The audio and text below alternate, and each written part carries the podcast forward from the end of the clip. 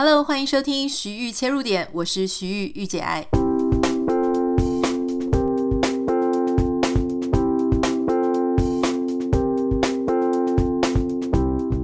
Hello，欢迎收听今天的节目。今天的节目呢，是一个我的朋友哈，也是一位 KOL，他也是一位医生，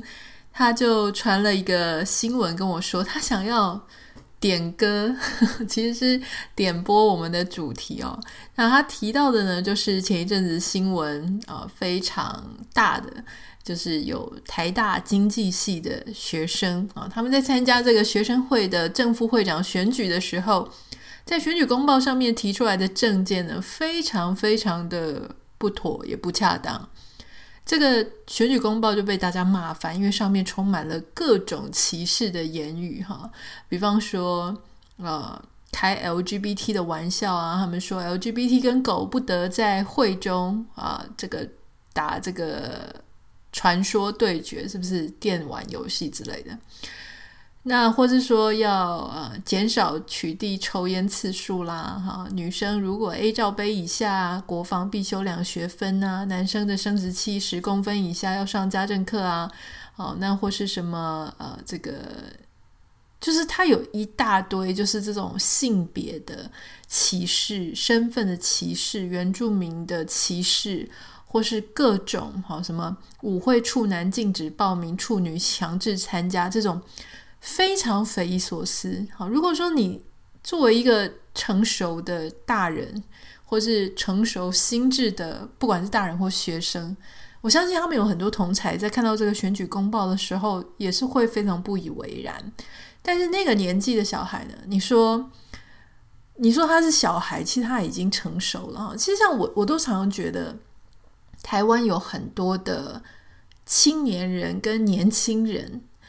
常常被这个成熟的阶段被延得非常后面。之前我在出去旅游认识其他国家的人的时候，我就发现，诶，这些欧洲人呐，哈，或者是说这个其他国家的人，他们成熟的年龄比较早。我说的不是是体态上的成熟，而是心智上。哦，他们很早就开始非常独立的，不会想要靠父母的。那他们。在这种言行举止上，你会觉得诶，相对成熟很多，他会思考的事情很多。可是台湾就会说，你知道吗？二十二岁了，二十五岁了，三十岁以下了，爸爸妈妈都说那都还只是孩子啊。这不是台湾唯一的特例，我觉得亚洲都是这样子。那我当时在看这件事情的时候，我就觉得说，是因为呃，亚洲的父母其实。不太求孩子说要什么负担家计啊，帮家人思考啊，大部分的着重的重点都是好好念书。所以很多像我们自己成长的过程当中，你就会发现说，家长他们什么都不求，你什么都不必做，什么也不必帮忙，你通通都不用想，反正你就好好念书就对了。高中念完念大学，大学念完哈，那有的要去服兵役，有的就直接在念硕士。一直到我们从学校离开之前，你都从来不太知道民间疾苦。虽然说有很多啊，这不是全部，就是有一些学生，他们可能在呃求学的过程当中会面临一些家变的问题哈，比方说家里的父亲啊或母亲没办法工作了，所以经济上面出现了很大的状况，或者说他们必须要在那个求学的阶段，就是面临到说。人生不是只是念书而已啊，人生还要去赚钱，要面对很多现实的事情，有的可能被讨讨债之类的。可是大部分的孩子们哦，都就是被家长保护的非常好，所以很多时候呢，其实不需要不需要去关心他人，也不太需要去站在别人的立场去想。那特别是我们现在有少子化嘛，所以一个家里常常就是一个孩子，顶多两个孩子。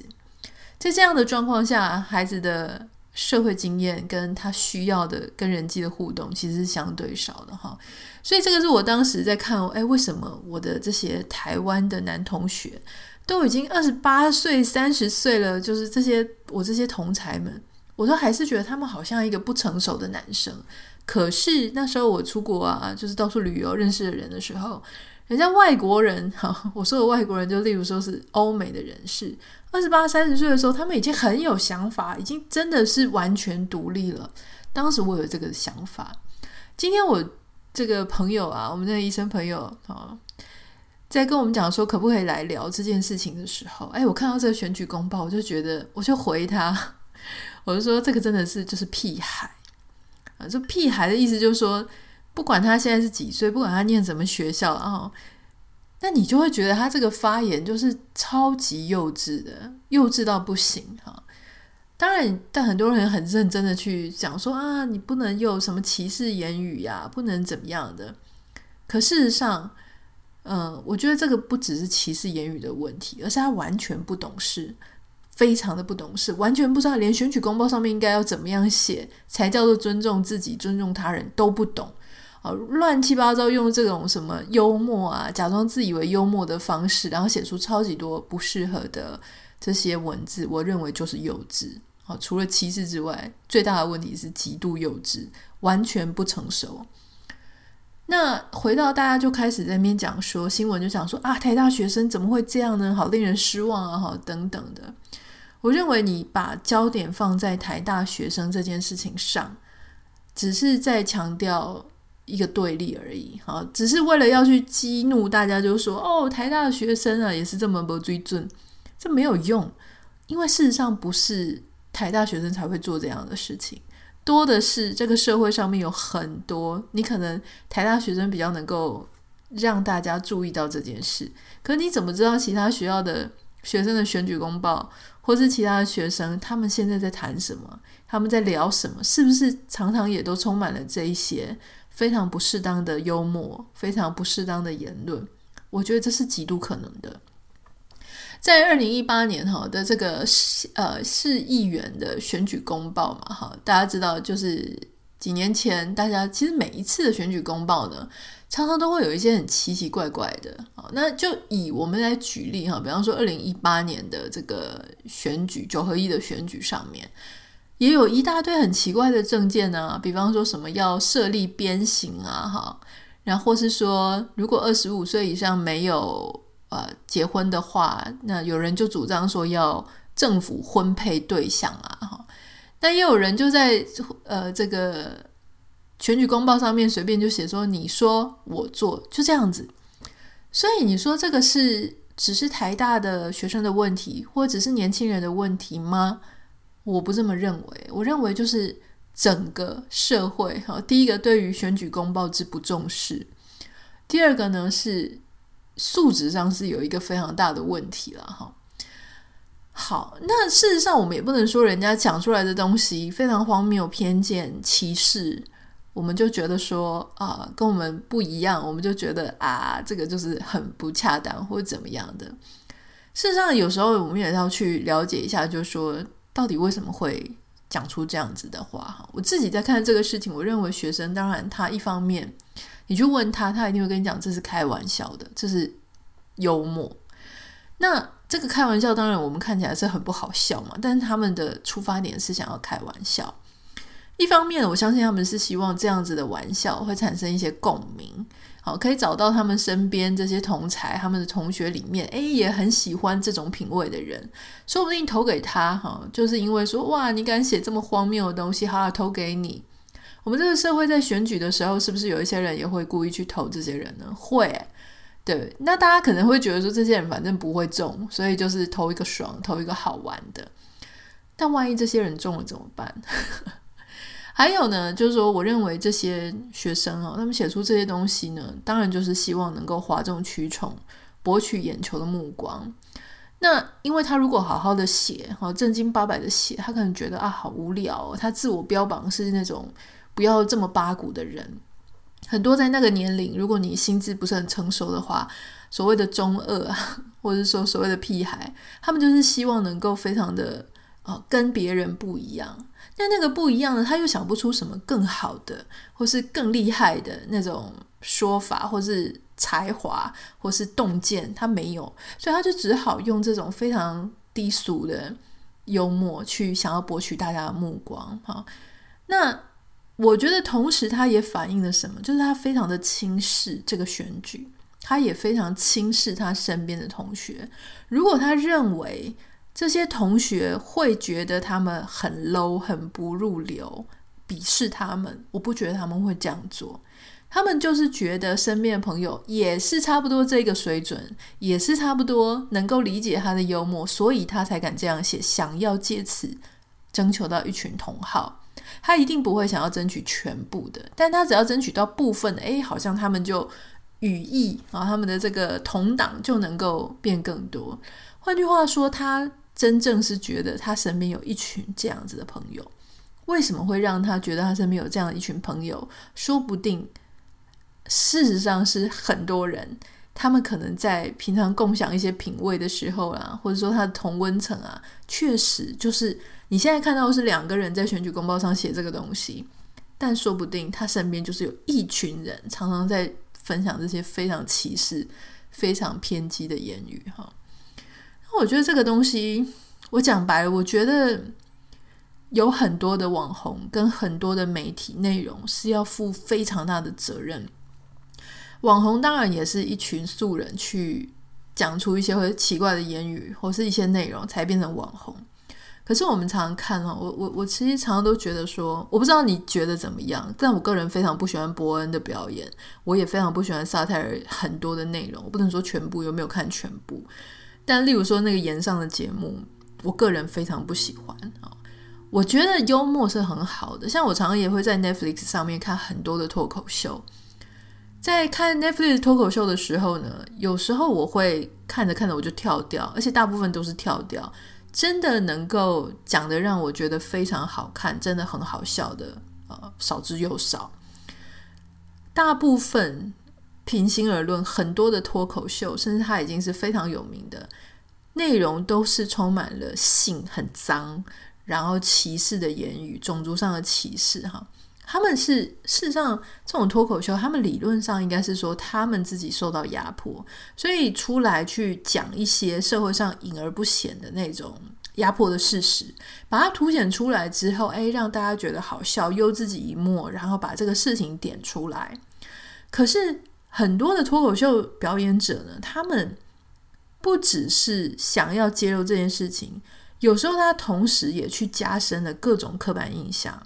所以你说真的，一个脱口秀他讲得非常好，我觉得这件事情点到为止的那个平衡点非常难，非常的难以拿捏。那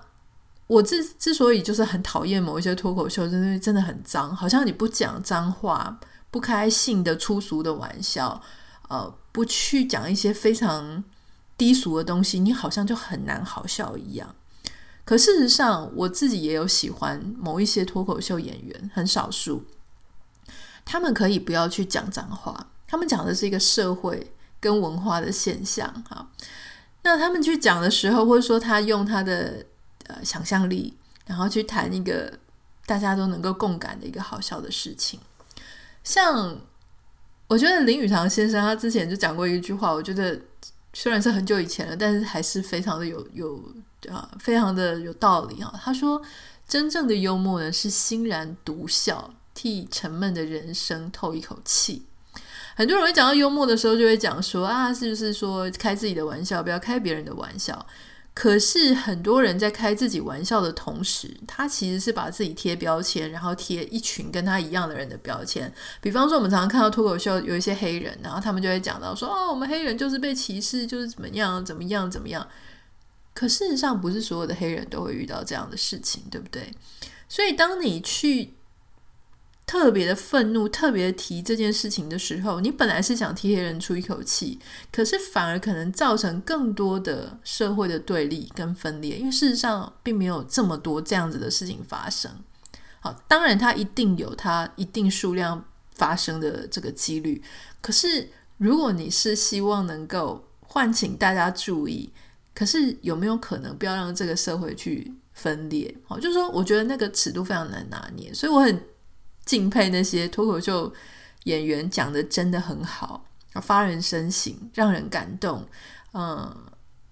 我我觉得这项这样子的技能是不是人人都能有的哈？但我觉得现在台湾的脱口秀真的就是非常的人身攻击啊，例如说像之前言上，我就看了一小段，就是在讲王世坚的，我就觉得非常的无聊。好，那。当然，大家可能想说，哇，你真的要把话讲那么明吗？因为大家都是在做这个 social media 的哈，这个伯恩也是，然后也被大家捧着说他是很优秀的什么人。我个人对他个人没有任何意见，长得也是帅帅的，口才也很好，也很认真啊。凭良心讲，我觉得能够在这个舞台上撑那么久的人，其实他都有他自己的想法。可你要我去讲说他的东西真的很好笑，很发人深省，我没有这么觉得。他一开始好像还不错，但后来我觉得整个就是完全是走人身攻击。那还有一些类似的一些啊脱口秀的主持人，就是很会去走那种。攻击个人，攻击个人形象，哈，然后攻击别人跟他们自己的立场或是观点很不一样的人，就是到处攻击。我觉得你如果是把自己想要讲的东西讲出来，你的立论讲出来，你觉得怎么样是被不公平对待讲出来啊？这个点醒大家，我觉得 fine。可是如果你要这样子拿枪拿剑的去。丢别人，掷火球、掷火箭在别人的身上，我觉得这个事情是真的是不用，因为那样一点都不好笑。因为当你要攻击别人的时候，你势必要把别人妖魔化。那就像这个台大的学生，他们把 LGBT 呃 LGBTQ 跟狗放在一起，那有一些人他们就会说：那你这些反 LGBTQ 的人，我也是要把你妖魔化。那我觉得这样是有必要吗？大家希望的事情是整个社会可以融合在一起。可是不管你是站支持的、站反对的，总之你就去针对一个族群，然后去不停的攻击他。事实上，它最后的结果就是分裂而已啊。在今天的节目后半段，我想要跟大家分享一个，因为这个是一个多礼拜前写来的讯息。大家知道我上个礼拜去旅游嘛，所以我们上个礼拜的节目是预录的，我就没有办法。及时的把网友的问题就反映出来哈，呃，他是在五月十号的时候写给我的，呃，美国时间五月十号，所以可能台湾五月十一了。他说：“徐玉你好，就说我在疫情期间居家工作，养成每天听你 podcast 的习惯。今天想要写信给你，是因为发生一件事情，一时不知道找不到适合可以聊的人，想要听一听你的观点。”我跟老公结婚三年，我是一个工作稳定的上班族。老公是因为疫情影响导致工作不稳定。去年我们经历了怀孕、生了孩子，那这段期间的经济开销跟孩子的费用几乎都是我个人承担。去年底，老公有机会跟朋友集资开店，但是老公存款不够，所以投资金的三分之二是我出的，我大概拿了五十几万。他也为开店很努力工作，这笔钱我觉得很多，但是如果当成是支持他，我是愿意给的。不过他呢都不会主动跟我提店的状况，都是我要问他，他才会讲。如果他有主动提的时候呢，大概通常都是又说哦，又需要再投资金，然后跟我稍微讲一下店里的状况，然后就会请我再帮忙给他钱。从开第一间店到现在已经开了好几间了。赚的钱呢，全部都在投入展店。总之，半年来我只有一直投钱进去，而他也说还在努力，目标就是要开个五间店就要开始回收。前提是这个样子，但她困扰她的点是，她老公呢会跟她提说，呃，要我来帮忙负担孩子的保姆费三个月。原本保姆费讲好是老公要负责，那因为展这个新店呢要资金，所以他薪水全部都投进去，保姆费他也负担不来。那我就顺便问了一下，说那店这几个月来的状况是怎么样？为什么都半年了，都还一直投钱，也都没有赚钱呢？问他详细的情形，他又不想解释太多，反而说我问的问题好像在质问他。但我的立场是说，那我花钱，我至少要有权利知道说详情是怎么样吧。那他就责骂我，问问我说：“为什么我不能像其他的朋友们的另外一半，就跟他说你好棒，继续努力，投钱也不会废话？”那我就会这样子一直问。我需要第三方，就是我了，哈，就是我们节目以客观的角度来跟他讲说，到底应该要怎么面对这一种态度，我该要怎么样做才能够放过彼此？我是很想试着理解他，但我只有满满的委屈。哇，我觉得这个网友的这个讯息哦，听在我心里，我觉得蛮难的。因为老实说，因为每个人的老公，每个人的老公的个性哦，可能是不太一样的。另外一半个性不同，所以你很难去用不同的想象去回答这个事情。然后，首先我是讲说，有些人的老公是非常踏实、稳定、保守的。如果是这样子，然后他们也比较看起来不是很容易被骗哦，比较很自己那个老公自己本身就很细节、很精细啊、呃。如果是这样子的话呢，其实确实不用太担心。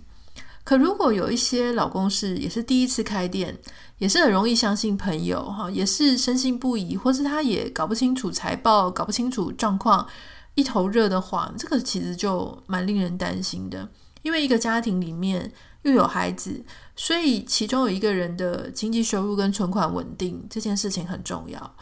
不是所有的家庭都能够这样子去投资这么多钱。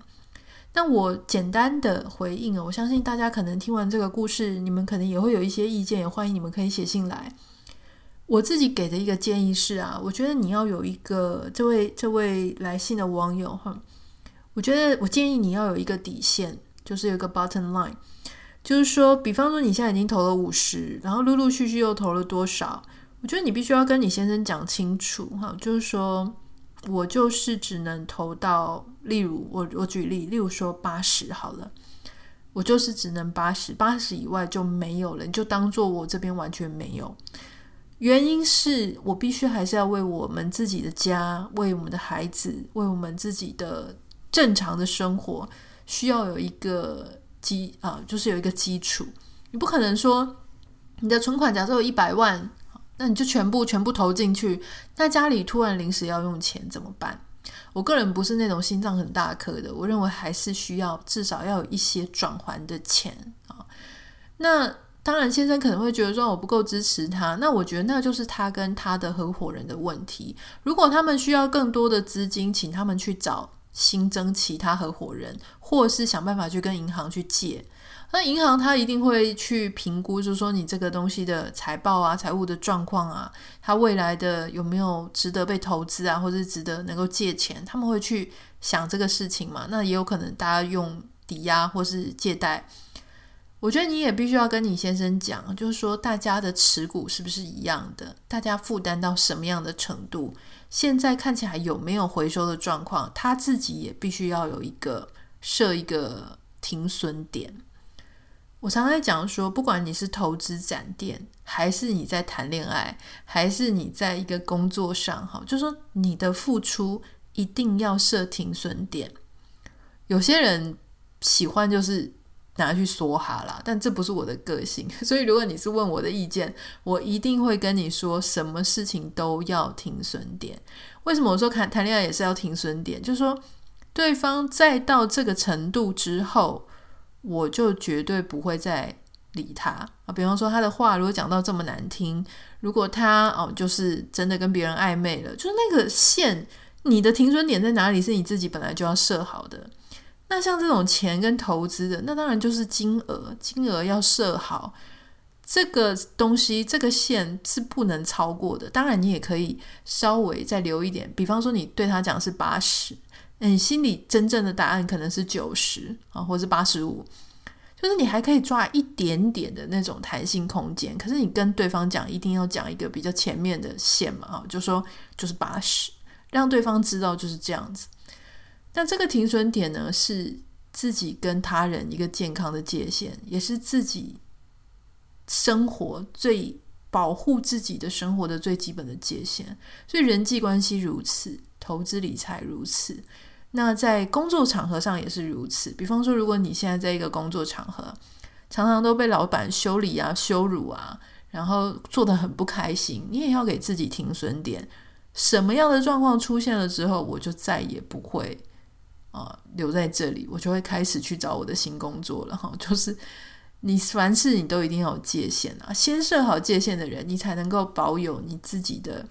呃一方，你为自己画下来的安全空间。如果你都不设界限的话，别人就会帮你设界限，因为他们就觉得你是个没有界限的人，所以就会一直鲸鲸吞蚕食你的，不管是口袋或是你的容忍度。好，所以这个是我要。给你的建议就是，如果是我的话，我会告诉对方，至多到多少，我就不会再给了。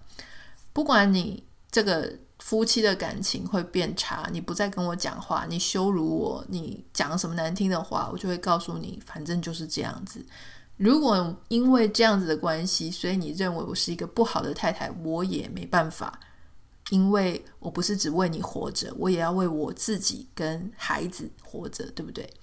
好，这个就是今天的节目，希望呃，今天我们的分享，不知道你有没有共鸣？如果有共鸣的话，欢迎可以私讯到我的 Instagram 账号 Anita 点 Writer N I T A 点 W R I T E R，不要忘记帮我们在 Apple Podcast 跟 Spotify 上面下五颗星，感谢你，我们明天见，拜拜。